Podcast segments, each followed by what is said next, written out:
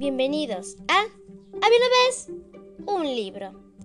¿Han escuchado historias de príncipes que salvan princesas, gobiernan y viven en palacios? Pues la historia del principito que les voy a contar es muy diferente a todos ellos. El Principito es una narración corta que relata la historia de un pequeño príncipe que un día decide partir de su asteroide y se adentra en una travesía, en la cual descubre de una forma muy singular cómo es que los adultos ven la vida. Esta joya literaria es considerada como uno de los mejores libros de todos los tiempos y un clásico contemporáneo de la literatura universal. Cuenta con una narrativa sencilla, por lo que es considerado un libro para niños. Sin embargo, tiene un profundo carácter reflexivo, lo cual lo convierte en una lectura de interés para todos.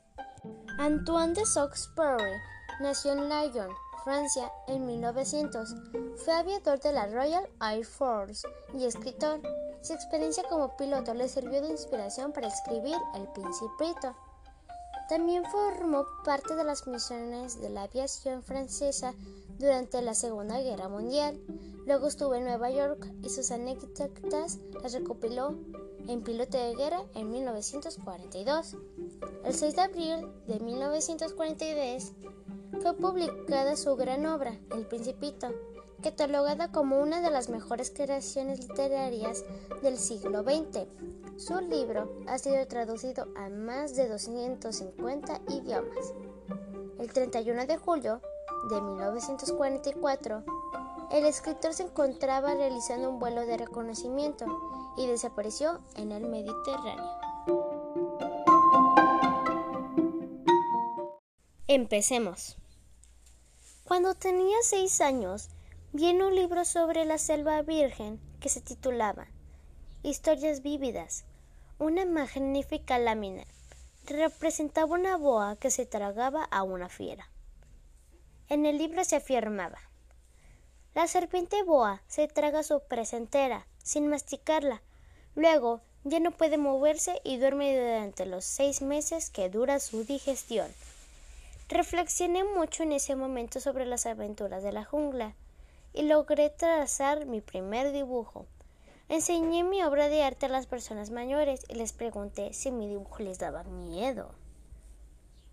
¿Por qué me habría de asustar un sombrero? Me respondieron. Mi dibujo no representaba un sombrero, representaba una boa que dijera un elefante.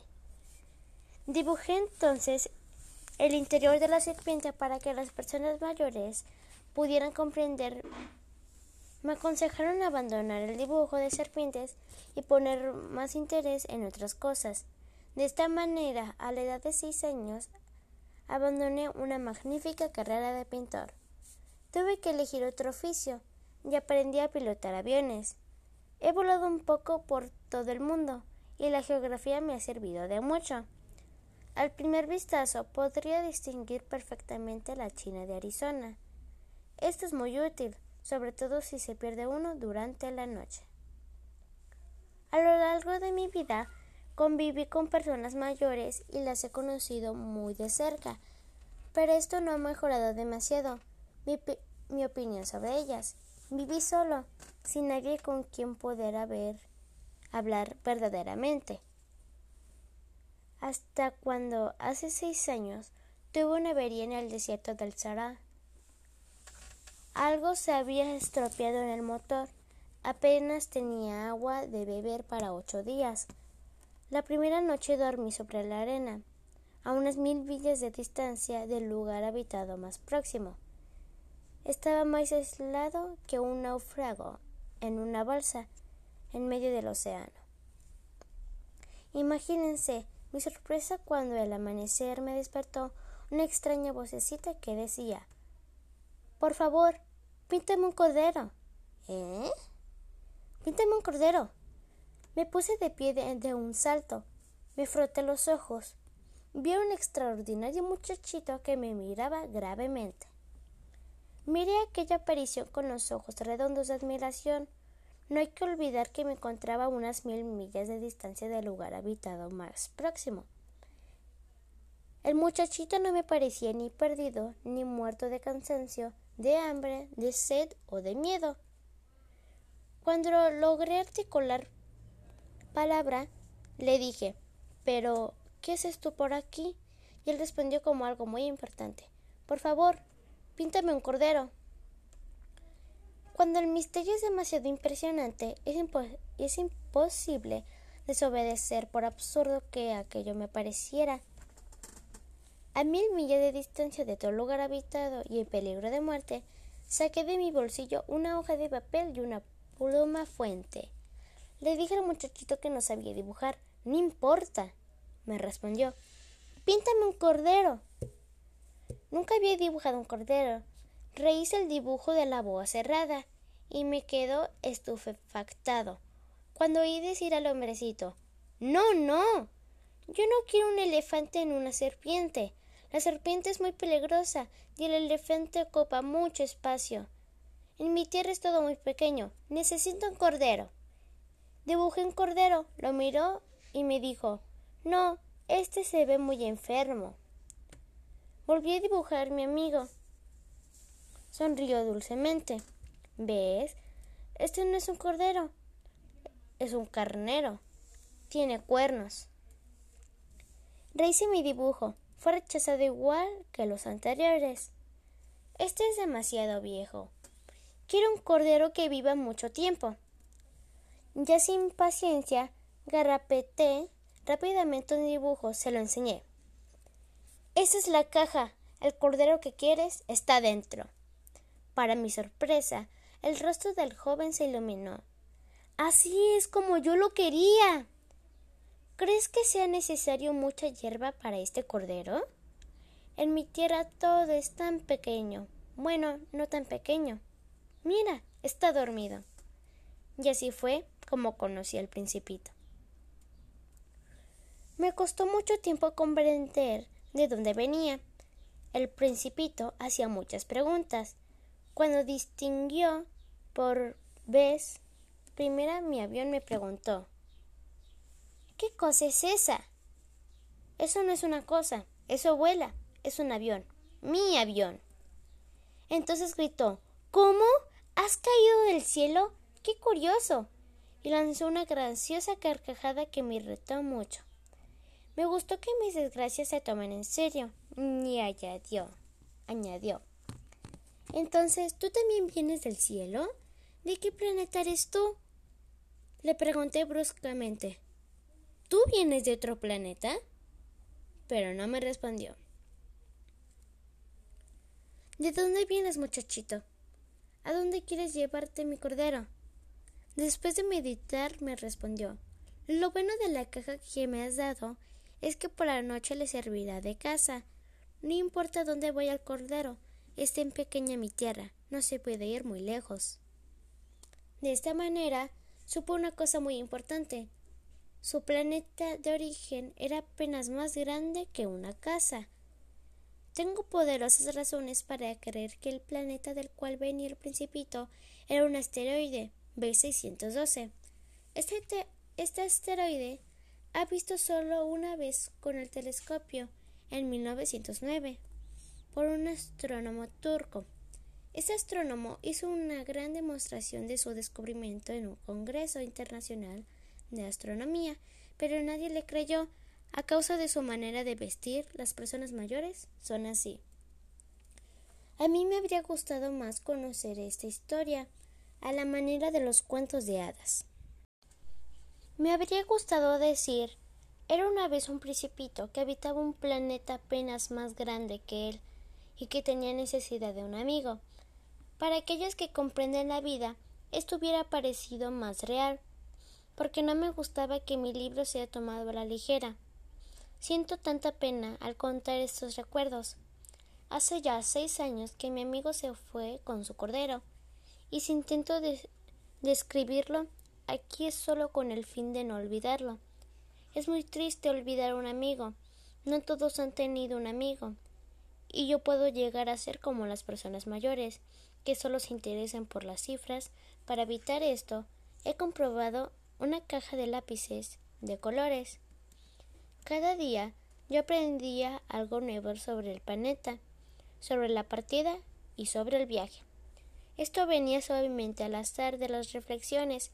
De esta manera tuve conocimiento al tercer día del drama de los Boababs.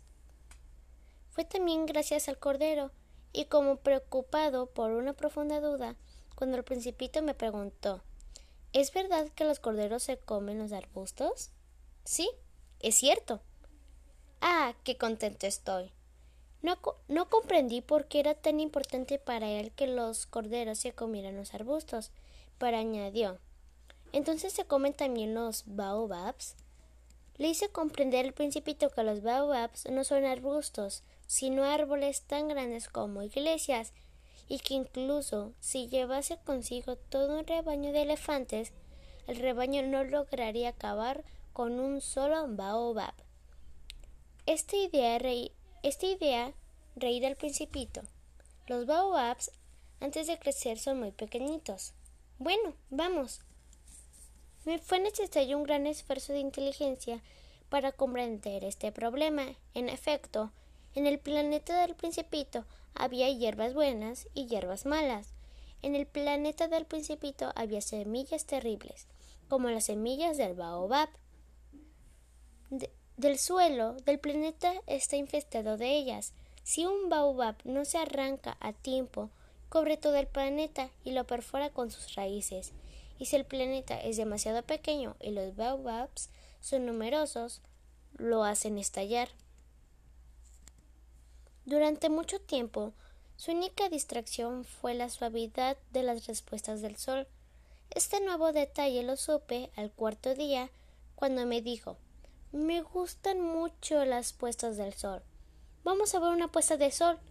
Tendremos que esperar. ¿Esperar qué? Que el sol se ponga. Siempre me creo que estoy en mi tierra. En efecto, como todo el mundo sabe, cuando es mediodía en Estados Unidos, en Francia se está poniendo el sol. Sería suficiente poder trasladarse a Francia en un minuto para asistir a la puesta del sol, pero desgraciadamente Francia está demasiado lejos. En cambio, sobre su pequeño planeta le bastaba arrastrar la silla algunos pasos para presenciar el crepúsculo cada vez que lo deseaba. Un día vi ponerse el sol cuarenta y tres veces, ¿sabes? Cuando uno está verdaderamente triste, le gusta ver las puestas de sol. Al quinto día me fue revelado este otro secreto de la vida del principito. Me preguntó bruscamente Si un cordero se come los arbustos, se comerá también las flores, ¿no? Un cordero se come todo lo que encuentra, ¿Y también las flores que tienen espinas? Sí, también las flores que tienen espiras. Entonces, ¿para qué les sirven las espinas? Las espinas no sirven para nada, son pura maldad de las flores. Oh, no te creo. Las flores son débiles, son ingenuas, ingenuas, se defienden como pueden, se creen terribles con sus espinas. No les respondí nada tenía que ocuparme de cosas serias. Hablas como las personas mayores. Lo confundes todo. Conozco un planeta donde vives y un señor muy colorado, que nunca ha olido una flor, ni ha mirado una estrella y que jamás ha querido a nadie. En toda su vida no ha hecho más que sumas. Hace millones de años que las flores tienen espinas y hace también millones de años que los corderos se las comen. Si alguien ama a una flor de la que solo existe un ejemplar de millones y millones de estrellas, puede decir satisfecho mi flor está ahí, en alguna parte, pero si el cordero se la come, es por si de pronto todas las estrellas se apagaran. No pude, no pudo decir más y estalló bruscamente en sollozos. Lo tomé en mis brazos y lo mecí diciéndole La flor que tú quieres no corre peligro. Te dibujaré un bozal para tu cordero y una armadura para la flor. Pronto aprendí a conocer mejor esta flor. había germinado un día de una semilla, llegada de quién sabe dónde, y el principito había vigilado cuidadosamente desde el primer día aquella ramita tan diferente de las que él conocía. Podía ser una nueva especie de boabab, pero el arbusto cesó pronto de crecer y comenzó a echar su flor. ¡Ah! Era muy coqueta aquella flor. Su misteriosa desaparición duraba días y días hasta que una mañana, precisamente al salir del sol, se mostró espléndida. La flor que había trabajado con tanta precisión dijo bostezando Ah. Ah, perdóneme. Apenas acabo de despertarme. Estoy toda despeinada. Qué hermosa eres. ¿Verdad? He nacido al mismo tiempo que el sol. Me parece que ya es hora de desayunar. Si tuvieras la bondad de pensar un poco en mí. Y el principito, muy confuso, Habiendo ido a buscar una regadera, la roció abundantemente con agua fresca. Tengo miedo a las corrientes de aire. ¿No tendrás un biombo? Tosió dos o tres veces para traerse la simpatía del principito. Y el biombo insistió en su tos para darle al menos remordimientos. De esta manera, el principito había tomado en serio las palabras sin importancia y se sentía desgraciado. Yo no debía hacerle caso, me confesó un día el principito. Nunca hay que hacer caso a las flores, basta con mirarlas y olerlas. No supe comprender nada entonces. Debí juzgarla por sus actos y no por sus palabras. Son tan contradictorias las flores, pero yo era demasiado joven para saber armarla. Creo que el principito aprovechó la migración de, una bandada de pájaros silvestres para su evasión. La mañana de la partida puse en orden el planeta. El principito arrancó un poco de melancolía los últimos brotes de boababs y creía que no iba a volver nunca, y cuando regó por última vez la flor, sintió ganas de llorar. Adiós, le dijo la flor. La flor tosió, pero no porque estuviera resfriada. He sido una tonta, perdóname.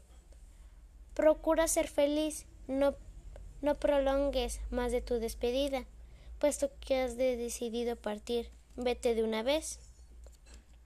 La flor no quería que la viese llorar, era tan orgullosa se encontraba en la religión de los asteroides 325, 326, 327, 328, 329 y 330. Para ocuparse en algo e instruirse al mismo tiempo, decidió visitarlos. El primero estaba habitado por un rey sentado sobre un trono muy sencillo y, sin embargo, majestuoso. Ah. Aquí tenemos un súbdito le dijo el rey, que estaba orgulloso de ser por fin el rey de alguien. El principito buscó dónde sentarse, pero el planeta estaba ocupado totalmente por el magnífico manto de armiño. Se quedó, pues, de pie, pero como estaba cansado bostezó. La etiqueta no permite bostezar en presencia del rey, le dijo el monarca. Te lo he prohibido. Era así con cada cosa daba órdenes de todo. El principito quiso partir. El rey le dijo Te ordeno que partas. Las personas mayores son muy extrañas, se decía el principito para sí mismo durante el viaje. El segundo planeta estaba habitado por un vanidoso. Ah, ah, un admirador. Viene a visitarme. gritó el vanidoso al divisar el principito. Para los vanidosos, todos los demás hombres son admiradores. Tú me admiras mucho, ¿verdad? preguntó el vanidoso al principito. ¿Qué significa admirar?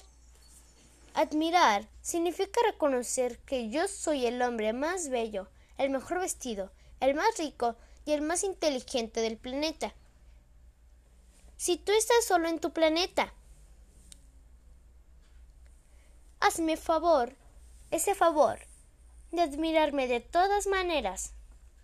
El principito se marchó. Decididamente, las personas mayores son muy extrañas, se decía para sí el principito durante su viaje. El tercer planeta estaba habitado por un bebedor.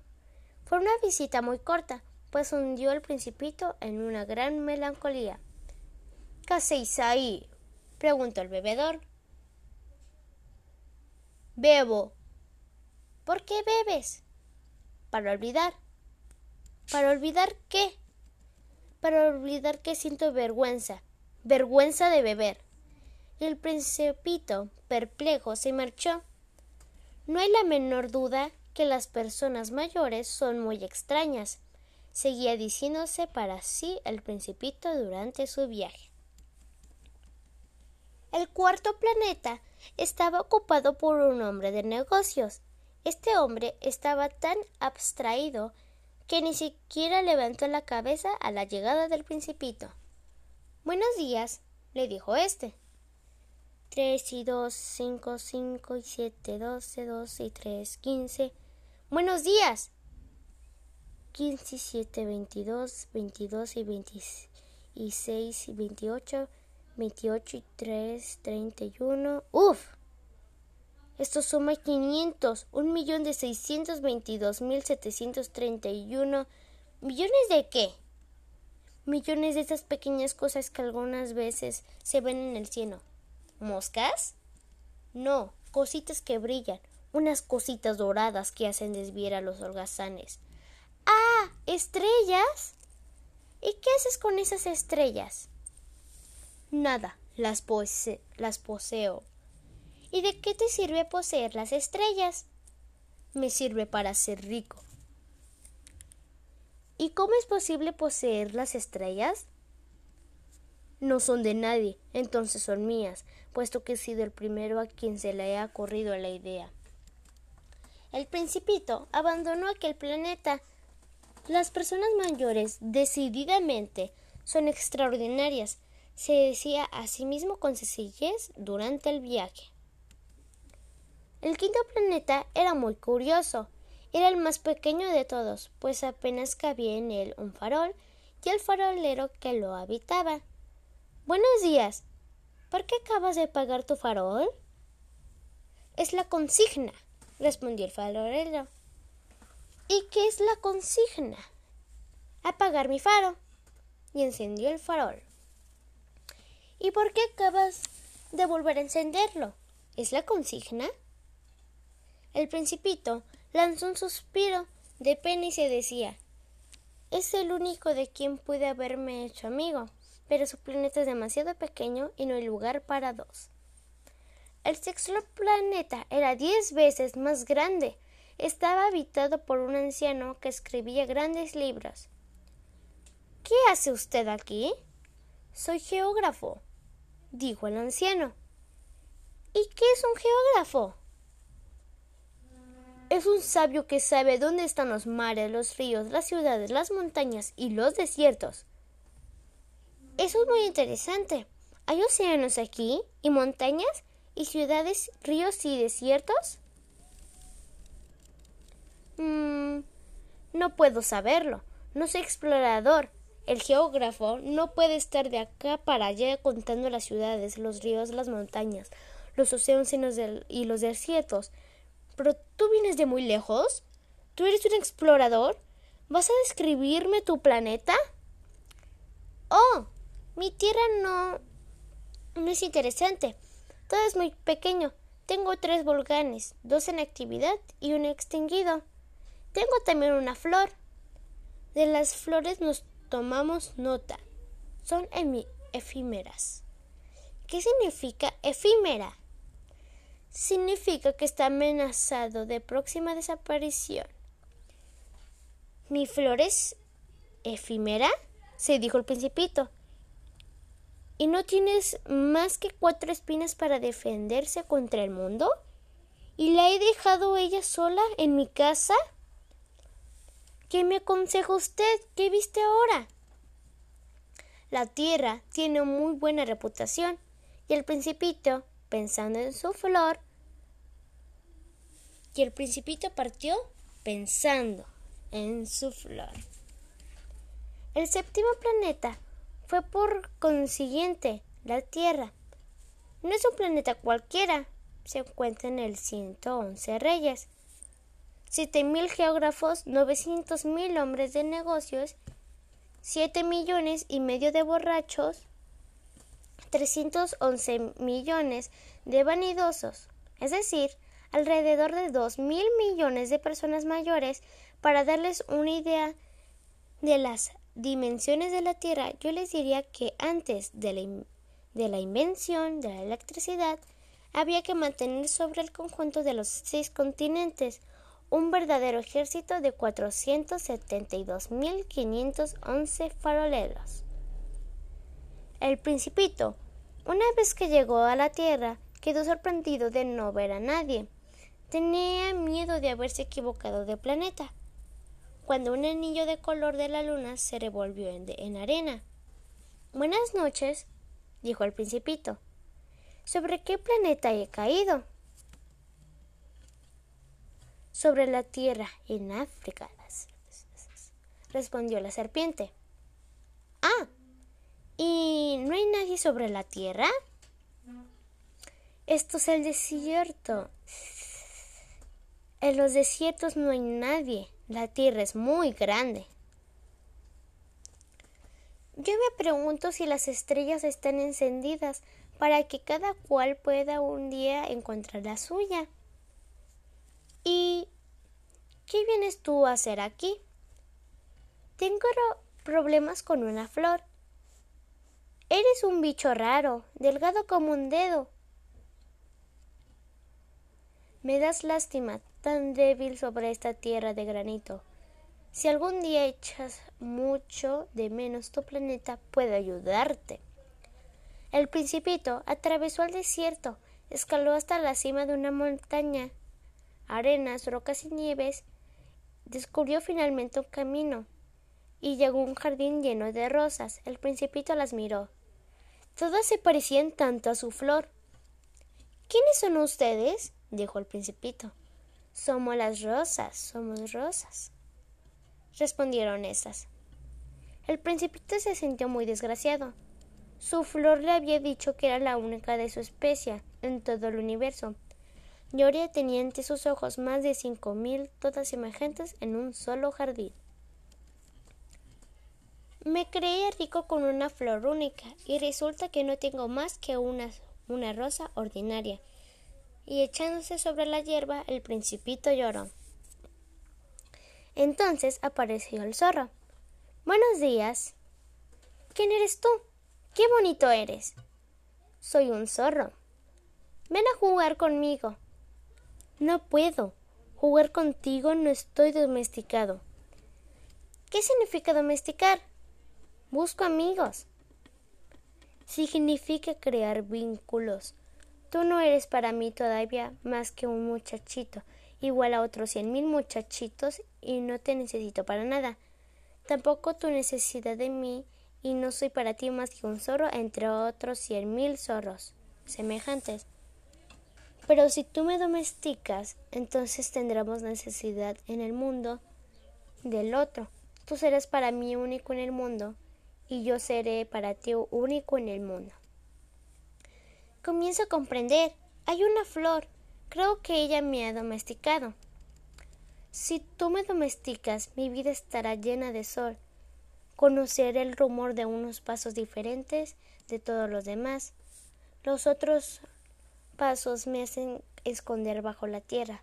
Los tuyos me llaman fuera de la madriguera, como una música. Y además, mira, ¿ves allá abajo los campos de trigo? Yo no como pan, y por lo tanto el trigo es para mí algo inútil. Los campos de trigo no me recuerdan nada y eso me pone triste. Pero tú tienes los cabellos dorados y será algo maravilloso cuando me domestiques. El trigo, que es dorado también, será un recuerdo de ti llamaré el ruido del viento en el trigo. Por favor, domestícame. ¿Qué debo hacer? preguntó el principito. Debes tener mucha paciencia, respondió el zorro. Te sentarás al principio, un poco lejos de mí, así, en el suelo. Yo te miraré con el rabillo del ojo y tú no me dirás nada. Pero cada día podrás sentarte un poco más cerca. El principito volvió al día siguiente. Hubiera sido mejor, dijo el zorro, que vinieras a la misma hora. Si vienes, por ejemplo, a las cuatro de la tarde desde las desde las tres, yo empezaría a ser dichoso. Cuanto más avance la hora, más feliz me sentiré. A las cuatro me sentiré agitado e inquieto. Descubriré así lo que más vale la felicidad.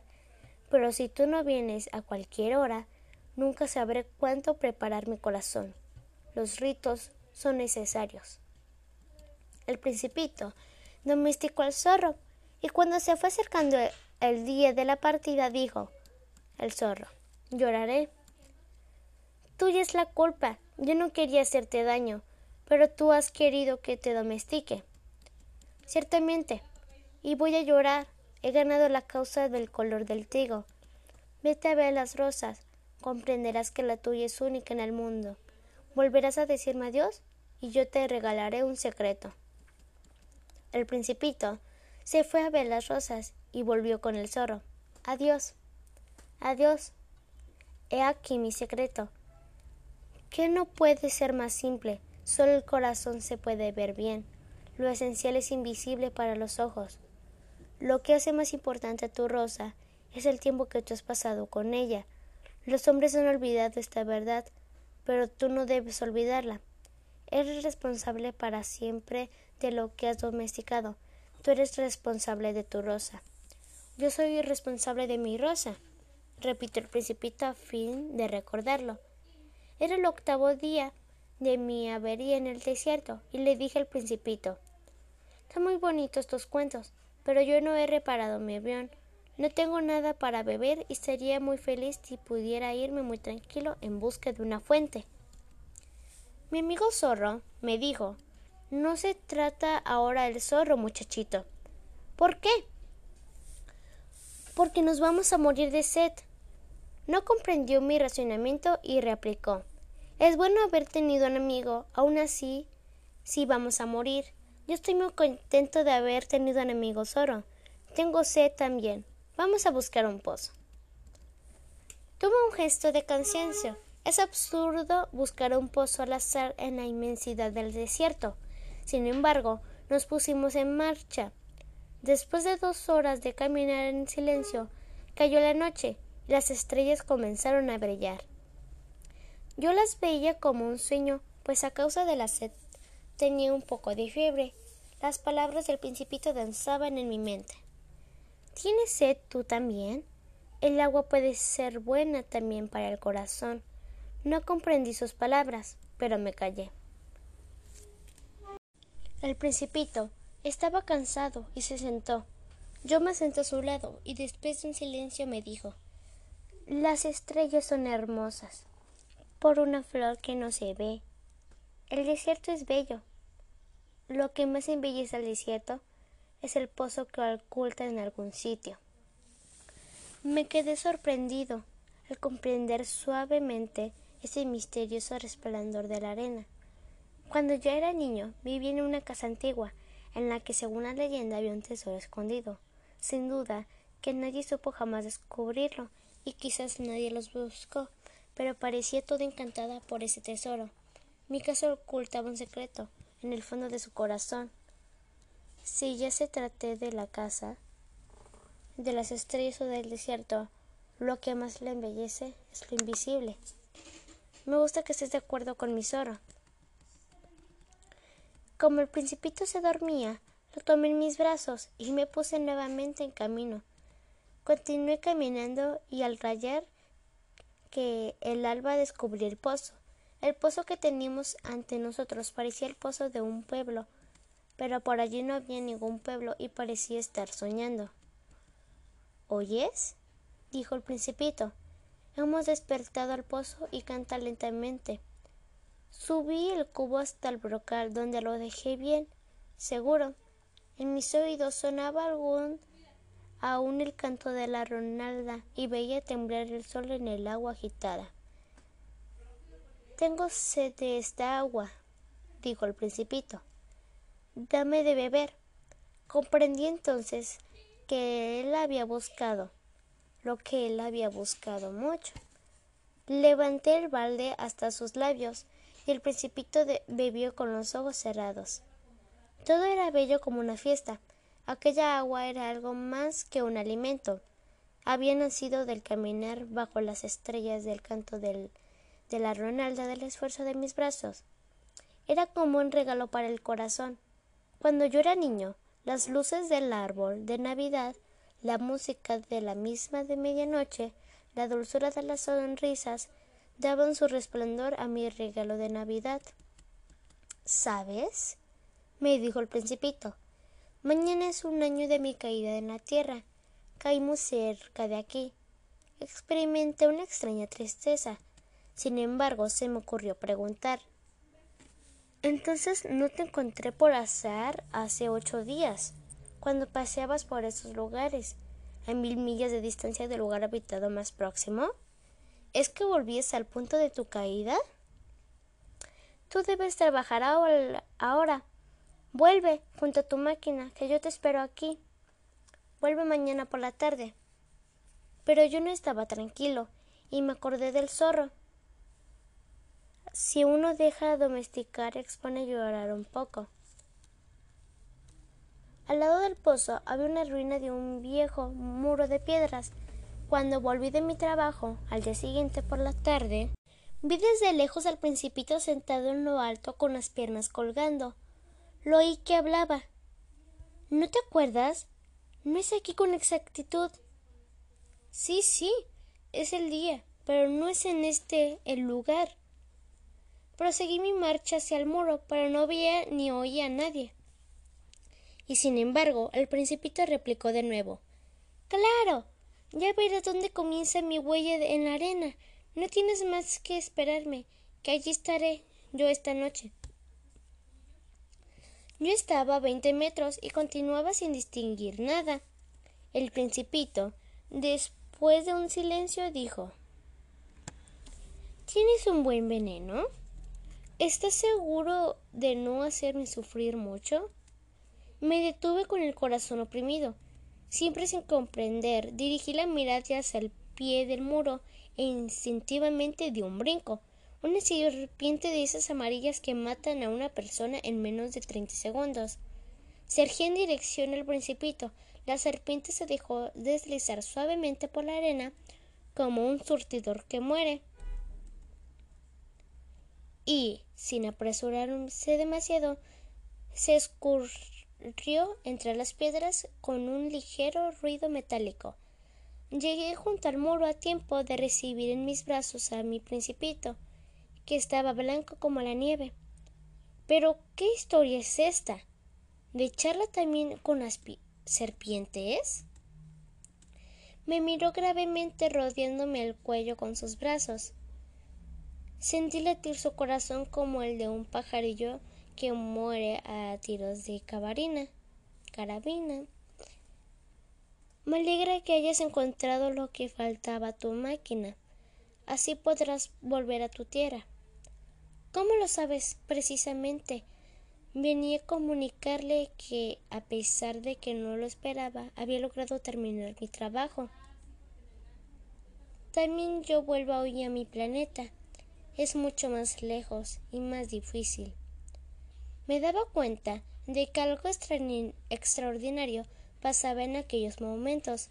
Estreché al principito entre mis brazos como si fuera un niño pequeño. Y no obstante, me pareció que descendía en, en picada hacia un abismo, sin que fuera posible hacer nada para retenerlo. Su mirada seria estaba perdida en la lejanía. Tengo un cordero y la caja para el cordero, ¿Has tenido miedo, muchachito? Esta noche voy a tener más miedo. Me quedé de nuevo helado por su sentimiento de algo irreparable.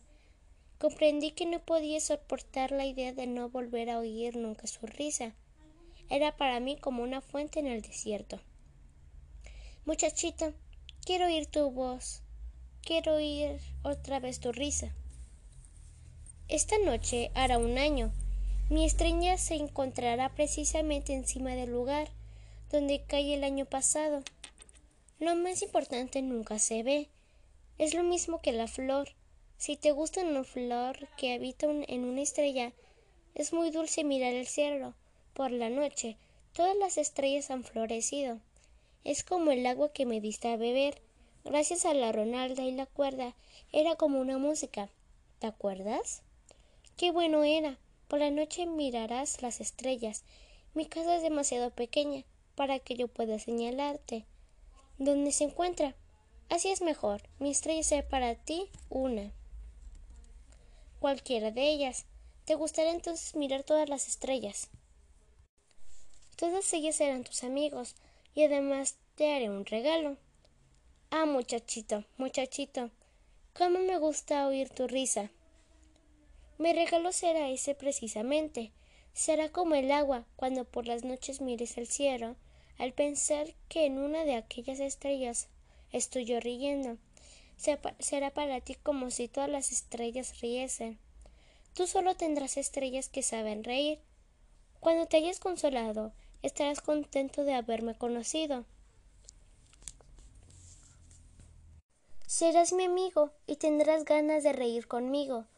Algunas veces abrirás tu ventana solo por placer y tus amigos quedarán asombrados de verte reír mirando al cielo. Tú les explicarás las estrellas me hacen reír siempre. Ellos te creerán loco y yo te habré jugado una mala pasada. Será como si en vez de estrellas te hubiese dado multitud de cascabelitos que saben reír. Esta noche, ¿sabes? No vengas. Pareceré enfermo parecerá un poco que me muero. Es así. No vale la pena que vengas a ver eso. No te dejaré. Te digo esto por la serpiente. No debo morderte. Las serpientes son malas. A veces muerden por gusto, aunque es verdad que no tienen veneno para la segunda mordedura. Aquella noche no lo vi ponerse en camino. Cuando le alcancé marchaba con paso rápido y decidido y me dijo solamente Ah, estás ahí. Has hecho mal. Tendrás pena. Parecerá que estoy muerto, pero no es verdad. ¿Comprendes? Es demasiado lejos y no puedo llevar este cuerpo que pesa demasiado. Será como una corteza vieja que se abandona. Será agradable. ¿Sabes? Yo miraré también las estrellas Todas serán pozos con herrumbrosa. Todas las estrellas me darán de beber. Será tan divertido. Tú tendrás quinientos millones de cascabeles y yo quinientos millones de fuentes. No respondí el principito. Se cayó también. Estaba llorando. Se sentó porque tenía miedo. Yo me senté. Ya no podía mantenerme en pie. Ahí está. Eso es todo. Vaciló todavía un instante. Luego se levantó y dio un paso. Yo no puedo moverme. Un relámpago amarillo centelló en su tobillo. Quedó un instante inmóvil sin exhalar y un grito. Luego cayó lentamente como cayó un árbol, sin hacer el menor ruido a causa de la arena. Ahora hace ya seis años de esto. Jamás he contado esta historia y los compañeros que me vuelven a ver se alegran de encontrarme vivo. Estaba triste, pero yo les decía es el cansancio. Al correr del tiempo me he quedado consolado un poco, pero no completamente. Sé que ha vuelto a su planeta, pues al amanecer yo encontré su cuerpo, que no era en realidad tan pesado, y me gustaba por la noche escuchar las estrellas, que suenan como quinientos millones de cascabeles. A veces me siento dichoso, y todas las estrellas ríen dulcemente. Otras veces no tanto, y entonces los cascabeles se convierten en lágrimas. Ninguna persona mayor comprenderá jamás que esto sea verdaderamente importante. Ese es para mí el paisaje más hermoso y el más triste del mundo. Fue aquí donde el principito apareció sobre la tierra, desapareciendo luego. Examínenlo. Aquí donde el principito apareció sobre la tierra, atentamente para que sepan reconocerlo. Si algún día, viajando por África, cruzan el desierto, si por casualidad pasan por allí, no se apresuren, se los ruego, y deténgase un poco precisamente bajo la estrella. Si un niño llega hasta ustedes, si este niño se ríe y tiene cabellos de oro, y nunca responde a sus preguntas, adivinarán enseguida quién es. Sean amables con él y comuníquenme rápidamente que ha regresado. No me dejen tan triste. Fin.